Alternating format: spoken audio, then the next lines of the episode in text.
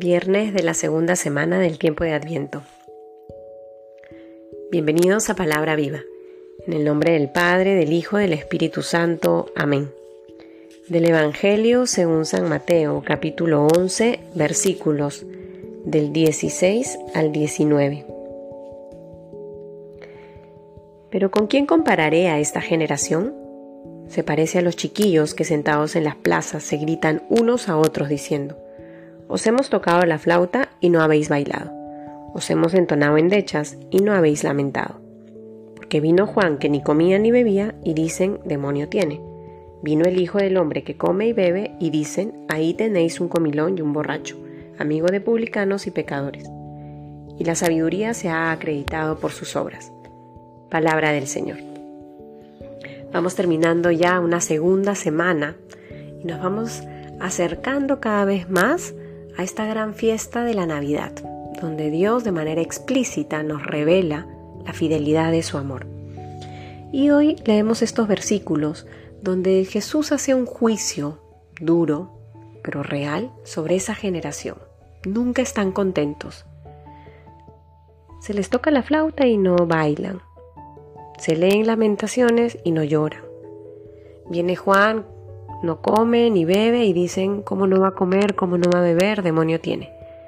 Viene el Hijo del Hombre, el Señor Jesús, come y bebe y dicen, es un comilón y es un borracho. Estos versículos nos evidencian la poca conformidad que tenemos muchas veces frente a nuestro presente.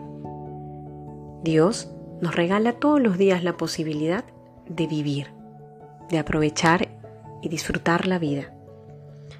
Y muchas veces en nuestro día a día podemos experimentar ocasiones de dolor, de sufrimiento por alguna pérdida, por algún mal momento, u otras veces ocasiones de mucha alegría porque experimentamos con mucha facilidad las bendiciones de Dios.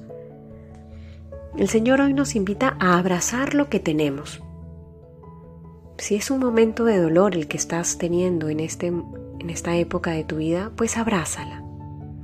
Y abraza tus miedos, abraza tus incertidumbres, abraza tus inseguridades y ponlas a los pies del Señor. Si te quieres rebelar con Él porque no entiendes lo que estás viviendo, pues díselo también. Si es un momento de mucha alegría, pues también agradecele al Señor. Disfruta ese momento. No pienses en que pronto se va a acabar este momento o qué será lo peor que vendrá después. Disfruta lo que tienes hoy. Abraza lo que el Señor te permite vivir en este momento de tu vida. Déjate engreír por Dios y déjate educar por Él. Que Él te dé la fuerza para sintonizar con su corazón y que siempre te sorprendas por su amor. En el nombre del Padre, del Hijo, del Espíritu Santo. Amén.